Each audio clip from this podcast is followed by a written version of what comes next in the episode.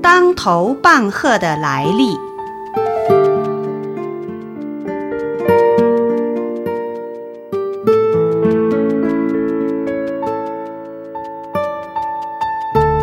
断际禅师，乃古代均州的一位有道高僧，自幼于福州黄檗山出家，所以当地奉佛者便称他为黄檗禅师。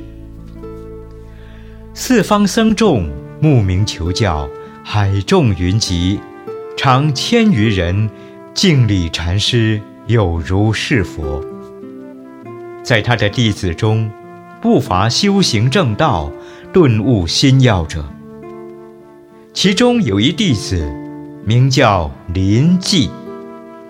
当他请师开示法要时，禅师一言不答，总是拿起一根木棒，当头打下去。禅师虽然这样对他，但他心中丝毫没有怨言，仍忍着苦痛，一问再问。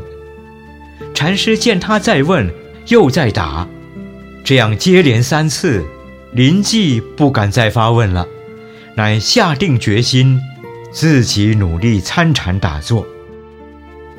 后来顿然大悟，正入法藏，参透了佛法的奥妙，语默动静，随机应用，与禅师心心相印。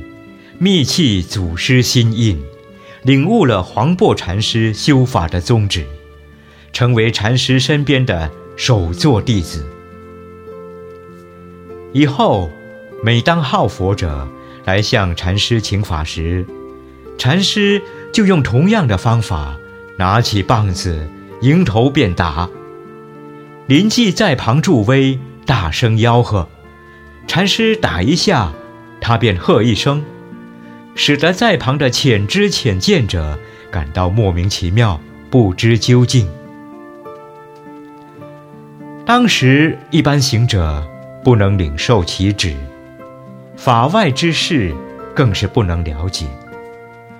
这只有大根大气、忍苦忍修者，苦行苦参，才能警醒其中之微妙深意。